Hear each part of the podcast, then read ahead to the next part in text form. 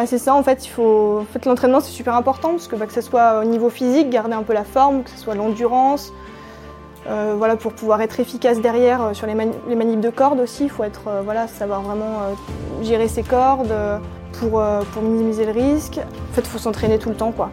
C'est sûr que voilà. Mais après, ça devient un rythme de vie. Je veux dire, voilà, au lieu d'être dans un bureau, bah, nous, bah, notre vie, ça va être dehors, d'aller s'entraîner, d'aller maniper. Bon, on peut s'entraîner à l'intérieur, hein, l'hiver, des fois aller en salle d'escalade juste des fois avec un bout de corde chez soi, s'entraîner à refaire des nœuds, à en refaire, à en refaire puis bah voilà, s'entraîner des fois au lieu d'aller courir, on prend les skis de rando, on monte, on manipule euh, pour être efficace. Bienvenue dans Défense Zone, le podcast qui traite des questions de défense et de sécurité à travers des entretiens avec des militaires, des membres des forces de l'ordre, des personnalités politiques ou encore des entrepreneurs. L'objectif de cette émission audio disponible sur toutes les plateformes en ligne de podcast est d'ouvrir au grand public les portes d'un univers d'ordinaire plutôt secret, dans le but de donner à réfléchir à des questions qui nous concernent tous qu'elles soient politiques, géopolitiques, économiques ou plus largement sociétales. Dans ce nouvel épisode, nous partons dans les Alpes, plus précisément au Centre national d'entraînement à l'alpinisme et au ski basé à Chamonix, afin de rencontrer Nadège Dubois. Cette jeune policière est actuellement en pleine formation pour devenir secouriste au sein des CRS Montagne. Avec elle, nous allons parler de cette intéressante spécialité de la police nationale, ainsi que des différents risques présents en altitude. Pensez à vous abonner au podcast pour ne pas rater les prochains épisodes et retrouver tous nos articles et reportages sur notre site internet défense-zone.com. Nous vous souhaitons une bonne écoute. Donc on est avec euh, Nadège Dubois euh, au, CNAS euh, à Chamonix, au Centre national d'entraînement de l'alpinisme et, au ski. Est-ce que vous pouvez vous présenter? Donc oui, donc je m'appelle Nadège Dubois, j'ai 25 ans. Je viens de Maurienne, à Albier-Moron, c'est une petite station à 1600 mètres. Euh, voilà, j'ai fait un BTS environnement et suite à ça, bah, je suis rentrée en service civique au SNAS. J'avais toujours voulu un peu euh, me renseigner et rentrer au secours en montagne, sans trop savoir euh, quelle institution choisir. Et puis, bah, suite au service civique, bah, je me suis lancée dans le concours de gardien de la paix pour devenir, pour devenir secouriste en CRS. D'accord. Vous n'êtes pas, vous êtes pas guide de haute montagne Non, je suis pas guide de haute montagne. J'ai un DE ski alpin. Après, j'ai commencé la montagne euh, vers, euh, vers 15 ans. J'ai commencé à aller un petit peu en montagne, à faire euh, des courses de ski alpinisme, faire du ski de randonnée. Puis petit à petit, je suis rentrée dans les équipes jeunes de la FFME. C'est la Fédération française de montagne et d'escalade Savoie. Donc là, on était formé avec des guides de haute montagne pendant deux ans. Donc à toutes les techniques de l'alpinisme estival et hivernal. Et derrière, on a fait une petite expédition au Pérou pendant deux mois. Donc voilà. Trop bien. Ouais, super. Et euh, pourquoi avoir choisi euh, la police et pourquoi avoir euh, choisi les CRS de montagne? Alors, j'ai appris assez tard l'existence des, du secours en montagne police. Donc par un ami qui était moniteur de ski avec moi à Albier-Moron, donc Julien Duvernay. donc au début, donc j'ai vers vers mes 16 ans, je pense que je m'étais déjà renseignée un petit peu, donc euh, à travers la gendarmerie, les pompiers, tout ça. Et euh, au fur et à mesure, bah, j'avais un petit peu oublié l'idée. J'étais partie plus pour euh, travailler sur le guide, le monitorat de ski. Et donc en parlant un petit peu avec, Julien Duvernay, qui, travaillait ici en tant que formateur, bah, je me suis dit bah, pourquoi pas. puis il y avait Marion Poitvin qui rentrait, la première femme qui rentrait à Chamonix, donc je me suis dit bon il faut essayer. Donc ils ouvraient des postes de service civique à cette époque-là. Donc j'ai postulé et puis bah, j'ai demandé Chamonix parce que c'est vrai que c'était euh, enfin Chamonix pour l'alpinisme c'est quand même réputé. Moi je sortais ma petite Maurienne donc euh, c'est vrai que c'était euh, c'était impressionnant de venir ici. Et en même temps du coup il y avait Cyrielle Page qui arrivait, c'était la première à passer par la voie normale, enfin par donc l'école de police, CRS et du coup j'étais en même temps qu'elle un petit peu en service civique. Et donc ça m'a permis de me motiver voilà pour derrière passer le concours de, de police. D'accord c'est pas c'est pas trop compliqué de, faire euh, déjà le choix d'aller dans un service où il n'y a pas forcément beaucoup de femmes au début. En CRS pur? Euh, alors si, alors au début on a un petit peu perdu, hein, euh, parce que moi je n'avais pas du tout de base police, personne personne n'était policier dans ma famille ou dans mon entourage, donc ça a été un petit peu, il a fallu travailler pour vraiment le concours déjà. Bon après je sortais d'école, j'étais assez jeune, donc ça va, j'étais encore assez apte à, à, réviser pour le concours, tout ça. Après, donc j'ai fait l'année de police. Donc ça, c'est vrai que c'était voilà, fallait se mettre dedans, mais après ça reste intéressant. On apprend un petit peu, on apprend beaucoup de choses euh, sur euh, sur plein de choses que j'aurais pas fait normalement. Donc euh, c'était super intéressant. Et après, donc voilà, fallait choisir soit pour la, ce qu'on appelle la police secours, on va simplifier, ou soit CRS. Donc j'ai choisi CRS plus pour rester un petit peu aussi dans l'institution CRS, et, parce qu'après le secours en montagne, dépend des CRS et pas d'une autre direction. Donc ça simplifie un petit peu la chose, et puis voilà, ça me permettait un petit peu de bouger. En CRS, on va un petit peu visiter plein de points de France, et puis, puis voilà pour ça que j'ai atterri là-bas. Mais après, c'est vrai quand voilà, j'étais la seule femme, j'étais à CRS de Lyon, à la 45. Mais ça s'est plutôt bien passé. Après, voilà, euh, donc on fait, euh, voilà, on fait du sport, on trouve ses petits groupes et puis, euh, puis voilà. D'accord.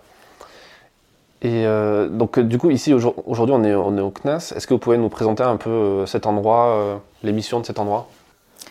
Alors, donc moi, je suis arrivée ici en tant que, bah, du coup, pour, en tant que formatrice ski, grâce à mon DO ski alpin. Donc ici, c'est vraiment le lieu d'apprentissage pour les futurs secouristes.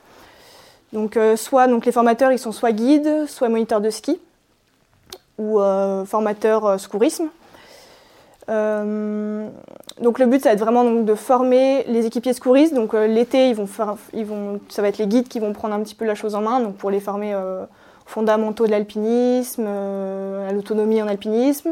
Derrière, ils vont avoir des gros modules secourisme, PSE1, PSE2, premier secours en montagne, tout ça. Et l'hiver, ça va être vraiment donc, purement du ski technique et après du ski euh, plus euh, alpinisme. Donc euh, on va être un petit peu, on va évoluer sur glacier avec cordes, tout ça. Donc ça, c'est vraiment purement les formations, on va dire montagne, aussi la spéléologie et le canyon, faut oublier ça. Et à côté de ça, on va former aussi les autres, les autres directions de, de, la police. Donc par exemple, donc pour le RAID, la BRI, tout ça, donc pour tout ce qui est leur intervention où ils vont devoir manipuler des cordes. Est-ce que vous, par exemple, vous avez donné des, cours Est-ce que vous avez formé, vous avez commencé déjà à former euh, différentes unités? Non, moi ça fait vraiment pas longtemps que je suis là. Du coup, euh, là j'ai eu l'occasion de faire que les équipiers secouristes montagne euh, donc, qui faisaient le module ski technique, donc ceux qui ont réussi les tests, les qualifications de montagne l'année dernière. Donc pour moi j'ai juste fait ça, non. Donc j'ai pas pu encadrer d'autres. Après je suis certaines autres formations. La, semaine dernière bah, j'étais avec le RAID sur sur les TIH, donc j'ai pu voir un peu cet encadrement-là, mais n'ai pas eu l'occasion de former, former d'autres. D'accord. Sur, sur, une formation comme le TIH, justement, qu'est-ce que vous apportez comme valeur à cette unité-là, vous et à titre personnel et l'institution et eh ben moi je suis là donc juste donc je me forme un petit peu donc c'est une aide en plus donc pour donc j'aide un petit peu sur cet encadrement TIH tout ça mais plus en tant que plastron donc moi ça me permet aussi de réviser un peu les, les manipulations de cordes tout ça mais après, moi, je forme vraiment sur le ski, quoi. C'est ma qualification, donc euh, c'est surtout ça qui, est utile ici. D'accord. Et sur le, sur le ski, justement, quelles sont les, applications euh, opérationnelles du ski pour euh, des CRS de montagne? Bah, on leur demande donc quand même un bon niveau technique parce que bah, déjà sur piste, voilà, on est secouriste en montagne, donc il faut savoir évoluer l'été, l'hiver et avoir quand même un bon niveau technique. Et euh, voilà, ils vont pouvoir être amenés à, secourir des gens donc sur les pistes de ski. Donc, il faut savoir euh, arriver jusqu'à cette personne en, étant efficace, en étant, euh, en étant aussi sûr de soi. La neige, elle n'est pas toujours bonne. Des fois, ça peut être un peu croûté, venté. C'est pas toujours de la neige toute lisse faite par les dameuses. Ils vont aussi être amenés après à skier dans des pentes raides, sur des glaciers, encordés, à tirer un traîneau. Donc, il faut vraiment qu'ils soient aptes à, faire tout ça. Donc, c'est pour ça qu'on leur demande. Il y en a qui arrivent avec des niveaux assez différents. Donc au début, on travaille vraiment sur piste pour leur faire progresser, leur faire comprendre plein de choses. Au niveau technique, il y a beaucoup de choses à voir en ski. Hein. La progression, elle s'arrête jamais si on veut. Et après, bah, on va essayer d'appliquer tout ce qu'ils apprennent sur piste, en hors piste, dans toutes les différentes neiges pour être, euh, pour être super polyvalent en fait derrière. Au niveau des interventions, c'est très fréquent les interventions euh, sur ski ou c'est principalement de l'hélico, du treuillage euh euh, l'hiver, il y en a pas mal, ça dépend, je pense, des, hum, des, sections. Mais il y en a beaucoup, euh, bah, des, sections comme Albertville, tout ça, où ils interviennent bah, quand ils sont en poste à Courchevel. Bah, il y a toutes les pistes de ski autour. Donc il y a les pisteurs secouristes qui interviennent en premier, mais derrière, ils peuvent être amenés aussi à venir les renforcer, à venir, à venir en plus derrière. Donc sur piste et hors piste. Mais l'hiver, c'est une des principales activités, oui soit en sur-piste sur des stations plus comme Courchevel ou après euh, sur du domaine hors-piste aussi. Euh. Il y a finalement peu d'interventions euh, vraiment à ski. puis dès que ça arrive, ça va être tout de suite un petit peu compliqué. Ça veut dire qu'on ne peut pas utiliser l'hélico derrière, donc sauf si des fois on va pouvoir mettre les skis dans l'hélico pour intervenir sur une, sur une avalanche, tout ça. Mais, mais ça reste peu fréquent. Et puis dès qu'on donc si on peut pas utiliser l'hélico, c'est là qu'on va, qu'on va y aller à ski, notamment en ski de rando. Ou... Et donc il faut savoir que du coup, si ces conditions sont là, ça veut dire qu'il va faire mauvais, qu'il va y avoir des intempéries, donc euh, qu'il va, falloir porter beaucoup de matériel. Euh, donc il faudra savoir skier dans ces conditions-là et être assez robuste. Du coup, ouais, c'est un, un, petit peu marginal en termes de volume d'opération, mais par contre, ça reste obligatoire. Je suppose, un CRS de, montagne doit forcément être un, excellent skieur. Alors, excellent, tout est relatif. non, non, il faut, savoir quand même être, être bon skieur. Donc après, euh, on progresse. en se mettant plusieurs saisons, on peut vite progresser en ski, vraiment en se donnant les moyens. Euh, on ne valide pas forcément la première année, le ski. Donc, euh, parce que dans les tests de sélection, souvent c'est le dernier jour on demande un certain niveau à ski. Il y a trois ans derrière où euh, on, peut, euh, valider le ski. Donc, par exemple, on va être affecté euh, dans une unité montagne. Donc, ce qu'on a réussi tout le module été. L'hiver, donc on revient se former au SNAS sur le module hiver. Mais ça se peut qu'on soit en échec parce qu'on n'a pas le niveau, le niveau demandé en ski. Dans ce cas-là, on va retourner dans son unité montagne. Mais du coup, on ne fera pas de secours à ski purement. Et on aura trois ans du coup pour, pour valider ces stages d'hiver derrière. Donc on va pouvoir vraiment être bénéficier d'un bon encadrement dans sa section, pouvoir s'entraîner, donc euh, généralement au bout des trois ans, euh, on arrive à sortir des bons skieurs quand même. ce métier, c'est un métier qui est, euh, qui est dangereux, où il y a quand même des risques liés au fait qu'il y ait des avalanches, vous intervenez sur des endroits qui sont compliqués. Comment vous, vous le, vous le vivez, ce risque au quotidien, et comment vous le, le préparez en disant je vais devenir secouriste et quand même, chaque fois que je monte dans un hélico, il y a un risque, à chaque fois que je pars sur une intervention, il y a un risque? Bah, pour le moment, l'hélico, je le connais pas encore. Après, bon, bah, je vois bien qu'il y a eu des accidents, tout ça. Après, moi, j'ai toujours fait euh, un peu de montagne et le risque, bah, pense qu'au bout d'un moment, on, l'accepte. On sait qu'il y en a un. C'est peut-être plus pour les proches, des fois, que ça peut être difficile, mais euh, je sais que des fois, voilà, bah, après, on essaye de le minimiser, le risque. Le risque, il est toujours présent en montagne mais euh, on le minimise au maximum. C'est sûr qu'on va pas faire des opérations, enfin voilà, où on va prendre des risques justement. On va tout faire pour, rentrer chez soi en fait, c'est le but. Hein. Mais euh, voilà, le plaisir qu'on a quand on est en montagne, voilà, il, vaut tout ça largement.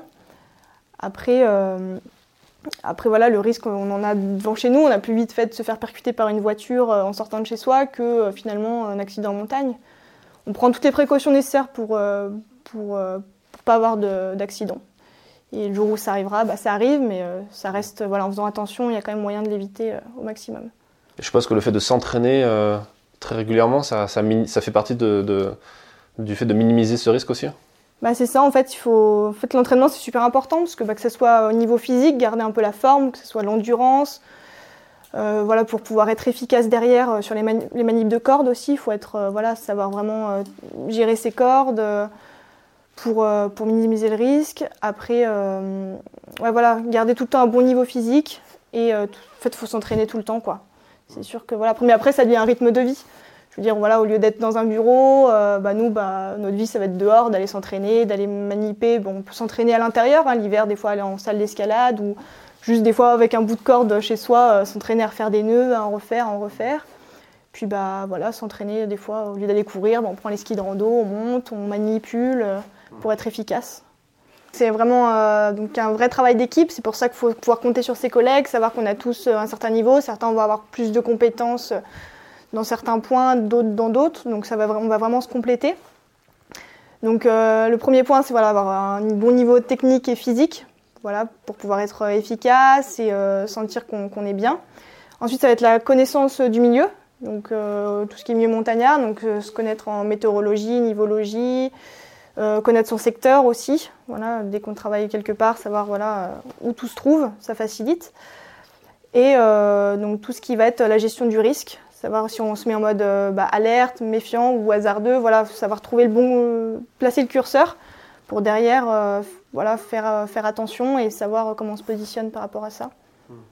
Dans, dans, votre, dans le cadre de votre formation, euh, quel est le risque qui est le plus mis en avant ou celui auquel il faut être le mieux préparé? Est-ce que c'est le risque d'avalanche? Est-ce que c'est les, les, randonneurs qui sont perdus bah, Moi, dans ma formation perso, vu que moi je suis vraiment DE ski, quoi, je suis pas encore secouriste, donc euh, j'ai pas encore suivi les formations, j'ai pas été en poste pour voir vraiment, euh, enfin en parlant avec les collègues, mais j'en sais pas plus.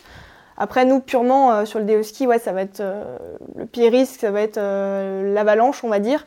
Puis après, bon, bah forcément, sur piste, ça peut arriver de faire faire des blessures, voilà,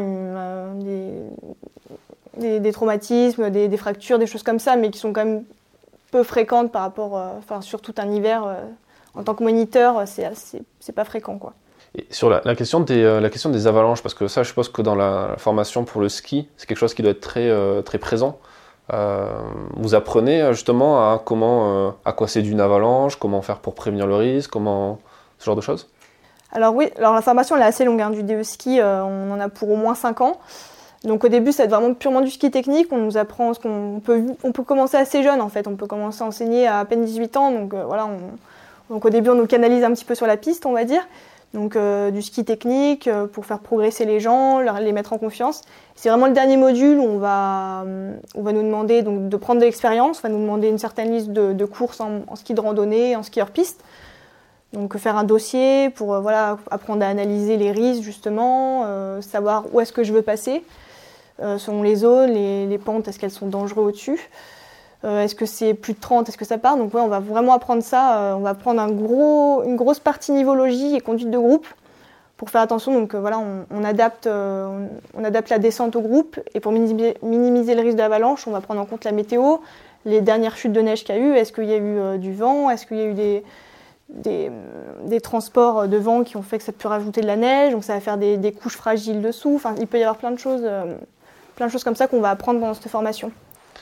Quand, c'est quoi les conseils que vous donneriez à quelqu'un qui va partir faire du, euh, ski, euh, peut-être même du hors-piste, justement pour éviter d'être euh, secouru en cas d'avalanche Déjà, d'être formé, c'est super important.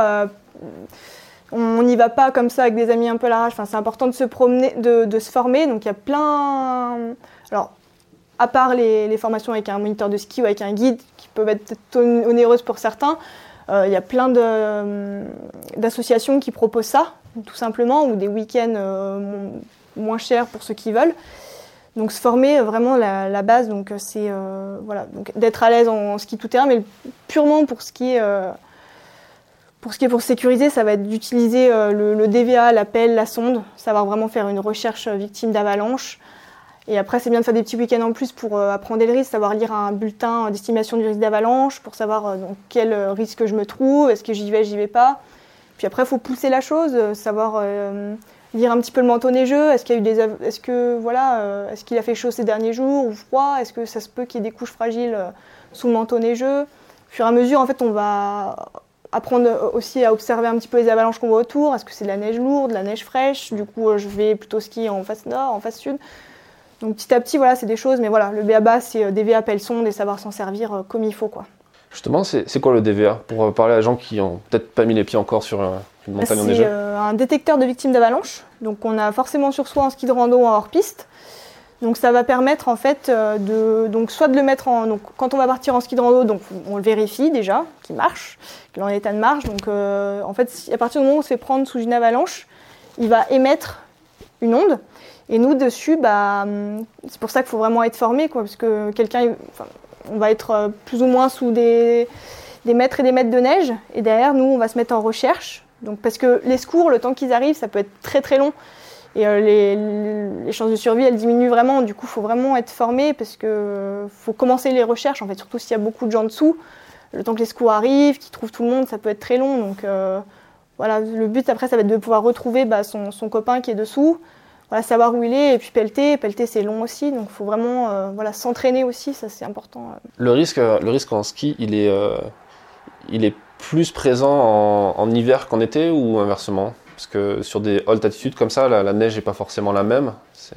Alors, ouais, il y a le ski d'hiver, on appelle ça, et après on a le, ski de printemps. alors, le ski de printemps, généralement, il se fait assez vite sur. on arrive assez vite à des limites glaciaires où là, c'est le guide qui va prendre, qui va prendre la main pour les zones crevassées et tout, ce que nous, en moniteur de ski, on n'a pas le droit d'utiliser de cordes ou de crampons. Dès que ça devient technique, on n'a plus le droit. Donc c'est vrai que nous, on va vite être limité en ski d'hiver, un petit peu printemps. Donc le, printemps, on va avoir euh, ça des, couches de neige un plus fines et dessus, donc ça, on va vraiment avoir euh, un regel nocturne, donc une neige qui va être vraiment gelée la nuit et qui va se réchauffer la journée. Donc ça va toujours faire cette alternance-là, alors que l'hiver, on va avoir plus de chutes de neige, des accumulations, de la neige plus fraîche. Ça va être d'autres différents styles. Mais souvent, bah voilà, le ski de printemps, après, ça va s'apparenter plus à, des raids à ski, à des choses plus presque plus du milieu du guide quand même. Et devenir guide, ça fait partie de vos objectifs, personnellement euh, Oui, j'aimerais bien le passer dans les, dans les prochaines années après. Donc c'est après, c'est voilà, c'est un autre investissement aussi, il faut refaire des listes de courses, s'entraîner, c'est plus varié là, donc il faut être bon en ski, en escalade, savoir être bon en manipulation de cordes, mais après, ça va un peu de pair, parce qu'une fois qu'on est équipier secouriste montagne, il y a le chef d'équipe derrière qui suit et qui demande de pratiquer aussi beaucoup de montagne. Donc souvent, euh, souvent les collègues euh, bah, se lancent aussi dans le guide euh, derrière. D'accord. C'est vrai qu'à Chamonix, à chaque fois qu'on voit des, gens, soit des CRS, soit des, du PGHR, on a l'impression que tout le monde est guide. c'est vrai qu'ici, bah, de toute façon, c'est la vallée où tout, le monde est, tout le monde est né dans la montagne, on trouve toujours des gens motivés pour faire quelque chose. On est, voilà, il y a plein d'associations, on sait tout le temps les conditions. C'est il y a toujours des gens, puis il y a une accessibilité grâce au, au téléphérique, tout ça, l'aiguille du Midi, euh, qui, permet de faire plein de choses euh, super. Et puis tous les refuges, donc ouais, on est plutôt bien euh, pour pratiquer la montagne ici. Ça doit être quand même chouette de, pouvoir faire ce, travail dans un environnement comme celui de Chamonix, où vous pratiquez aussi votre passion du coup. Euh, je suppose qu'il y a, est-ce qu'il y a d'autres avantages aussi liés à cette profession pour les gens qui nous écoutent? Est-ce qu'il y a une prime euh, Je crois que j'avais lu quelque part dans la presse qu'il y a une demande de prime de risque qui est en cours depuis assez longtemps maintenant. En fait, on n'a pas encore donc de prime, même si on a une spécialité qui, où il y a quand même du risque. Après, voilà, il me semble qu'en tant que gardien, là, on a à peu près 1800 euros par mois. Mais euh, après, donc voilà, sûr qu'on exerce notre passion. c'est sûr que par rapport à un, guide indépendant ou un moniteur de ski, on a voilà, la, possibilité d'être fonctionnaire, qui est quand même, voilà, un, on va pas se cacher, un confort, euh, voilà, des hivers comme ça, où euh, avec le Covid, bah, voilà, on, a, on a la paye quand même qui est là, c'est pas négligeable non plus. Quoi. Alors que guide ou moniteur, bah, parfois, euh, il y a des mois où ça peut être un peu creux si on n'a pas de clientèle, si la neige n'est pas là, donc ça peut être des inconvénients aussi. Justement, on est en période de Covid, les, les, remontées mécaniques sont fermées, donc il y a moins de gens ici à Chamonix, il y a moins de touristes, on va dire. Euh, est-ce que pour autant, là, euh, vous constatez une baisse des, euh, accidents, des interventions, ou, pas forcément? En termes de chiffres, je ne pourrais pas dire. Après, il n'y a déjà plus les, bobos, on va dire, sur les pistes, de quelqu'un voilà, qui, a glissé. Enfin, c'est sûr qu'il y en a moins sur les pistes, mais après, le petit souci, je ne sais pas si on, a des chiffres, mais en termes de, il y a beaucoup de gens qui se mettent un peu au ski de rando, un petit peu, bah, un peu en dernière minute, qui sont pas forcément euh, très bons en ski. Et voilà, le ski d'ando, voilà, il y a de l'endurance, faut monter, donc on est déjà fatigué. Et ensuite, faut descendre, donc on a déjà les cuisses un petit peu euh, bien, entamées. Et derrière, faut descendre, donc c'est vrai que ça peut aussi engendrer plus de risques. Euh, y a des gens, bah, du coup, les, pistes sont plus ou moins sécurisées avec les PIDA. Les pisteurs continuent quand même à faire un petit travail pour, pour dégrossir un petit peu, pour pas que ça abîme les remontées, des avalanches qui pourraient venir plier des, poteaux de télésiège ou quoi. Mais euh, voilà, ça reste du domaine montagne, c'est beaucoup moins euh, sécurisé que quand, euh, quand c'est ouvert et qu'il y a les pisteurs. Donc les gens ont tendance à un petit peu pas faire attention, mais bon, il y a quand même moins de monde qui skie, c'est sûr. Donc dans tous les cas, je pense qu'il y, a quand même moins d'accidents que les autres années en traumatologie pure. Une fois que vous aurez terminé cette formation, donc vous serez affecté dans un des, un des centres de CRS Montagne, c'est ça? C'est ça. Et euh, comment ça se passe? C'est au niveau des résultats que vous avez eu Vous faites un choix et... C'est ça. Après, donc euh, chaque, chaque unité fait un peu la demande euh, du, nombre de postes qui seraient disponibles, selon le nombre aussi de, de personnes ayant réussi les, les sélections. Et derrière, bah, voilà, il y a un classement qui se fait, celui qui a voilà, le premier, le deuxième, et après bah, on choisit, c'est tout le temps voilà, ce qui reste, ce qui reste au fur et à mesure. Et vous, c'est quoi votre, votre souhait? Mon premier souhait, c'est Albertville. ouais, pourquoi? Euh, bah, C'est plus vers chez moi. Enfin voilà, moi je suis euh, savoyarde de base, donc euh, je connais un peu plus le, territoire. Après, forcément, on a les, les, amis, la famille qui est dans le coin. Après, voilà, peu importe où j'irai, enfin voilà, tant qu'on fait déjà quelque chose qu'on aime, voilà, c'est pourquoi pas découvrir un autre massif après, hein, on verra, mais voilà, le premier choix, ce sera Albertville, c'est sûr en, tant que, CRS, euh, CRS, de montagne, vous êtes, amené donc à travailler en montagne et sur du secours, mais aussi sur d'autres types de missions. Euh, y aurait quoi d'autres comme missions sur lesquelles vous pourriez être euh, amené à, intervenir? Bah Après, il y a tout ce qui est spéléologie, canyon, voilà. Bah après, comme voilà, Albertville, c'est sûr que ça va être surtout, voilà, bah surtout l'hiver où ils vont travailler quoi, pour, pour tout ce qui est ski, ski de rando. Et après, des régions comme Nice, il y a peut-être plus de, canyoning, de choses comme ça. La spéléo, ça reste assez rare, mais ça, par contre, quand il y en a, c'est des gros, gros secours en général. Sur la spéléo, il y a par exemple pour les enquêtes judiciaires d'aller récupérer des corps ou ce genre de choses. Ça, vous avez déjà commencé à vous former sur la partie euh, judiciaire? On, utilise on fait du droit pénal, oui, en école de police, mais euh, pas, pour les spécificités, pas pour les spécificités pardon, euh, de la montagne. Quoi. Mais après, oui, en police, bien sûr, hein, on, fait aussi, on fait aussi de l'enquête, on fait, on fait plein de choses comme ça. Et est-ce que, donc, du coup, vous avez cette formation de, de, de policier, comme n'importe quel autre policier, en fait est-ce que potentiellement après vous pouvez revenir dans un service qui, n'a rien à voir avec le secours en montagne? Ça, il y en a qui l'ont déjà fait, oui. Après, euh, voilà, peut-être que bah, finalement, après des années de formation, euh, peut-être qu'on s'y retrouve pas, on s'attendait pas à ça, on n'a plus peut-être envie voilà, d'aller forcément s'entraîner en montagne, ça prend du temps. Hein. C'est sûr qu'après, peut-être familialement, pour certains, ça peut être dur de partir bah, en poste, euh, des fois pendant plusieurs jours, loin de sa famille ça demande quand même de l'entraînement. Des fois, on part plusieurs jours, il faut dormir en refuge, donc euh, c'est sûr que ça peut peut-être pas forcément euh, plaire à tout le monde au final. Donc après, oui, bien sûr, on peut refaire une passerelle et repasser en, police, euh, voilà, dans n'importe quelle autre direction. Pour terminer, quel conseil vous donneriez à, quelqu'un, homme ou femme, qui aimerait s'engager dans cette profession Qu'est-ce que vous donneriez comme conseil? Bah, Déjà que c'est vraiment ouvert à, à tout le monde. Il faut aussi savoir se renseigner euh, auprès des bonnes personnes. Il ne faut pas aller voir n'importe qui en lui demandant euh, ouais, les tests montagne, parce qu'on entend tout et n'importe quoi. Enfin, je voyais des, amis à moi qui, qui pensaient que c'était impossible de rentrer au secours en montagne, euh, alors qu'en fait, ils auraient pu totalement avoir le niveau. Mais on leur a dit que c'était pas possible. Donc vraiment venir se renseigner, bah, par exemple au, SNAS. Il ne faut pas hésiter à appeler ici, pour, parce que bah, voilà, il n'y aura pas mieux que les formateurs ou les gens du SNAS pour, pour donner des axes de progression, pour, pour ensuite s'inscrire aux au tests de sélection. Donc souvent, donc les tests sont au printemps, donc euh, surveiller un petit peu le télégramme avant. Et après, voilà, les, c'est vraiment, euh, vraiment accessible. Quoi. Après, il suffit de se donner les moyens, euh, faire de l'escalade, beaucoup, un peu de course à pied, de marche avec un, gros sac sur le dos. Si possible, aller un petit peu aussi, voilà. Donc chez Campolis, c'est pas toujours facile d'aller s'entraîner, d'aller en montagne tous les week-ends si on habite bah, à Paris ou autre, mais même, même en étant à Paris, c'est faisable en se donnant les moyens, bah, de temps en temps, un week-end, on va en montagne, on apprend un petit peu à marcher dans les ardoises, dans des rochers un petit peu, dans des terrains un petit peu, euh, peu variés, là, pour se donner un petit peu, être à l'aise un petit peu sur des petites arêtes, des choses comme ça. Pas hésiter même à voilà, prendre un cours de ski avec un moniteur de ski, s'offrir une petite semaine comme ça, ou faire une sortie avec un guide pour se rendre compte, est-ce que je vais aimer la montagne? Parce qu'après, on voit le côté... Euh, on voit le côté où on sort que quand il fait beau, mais après, voilà, faut prendre en compte que des fois, même s'il neige, qu'il fait moins 20, moins 20 qu'il y a du vent sur une arête, bah, des fois, il va falloir y aller quand même. Donc voilà, il faut aussi être, euh, être conscient de tout ça. Mais voilà, c'est un super métier, euh, vivre, voilà, vivre à la montagne. Euh, avec des collègues, voilà, de tout ce travail d'équipe, c'est vraiment super, quoi. Ça demande un peu de rusticité quand même, tout ça. Je pense qu'il faut être un peu, il faut un petit peu de rusticité, c'est sûr, voilà. C'est sûr qu'on, voilà, qu'il fasse chaud ou qu'il fasse froid, faut, faut y aller.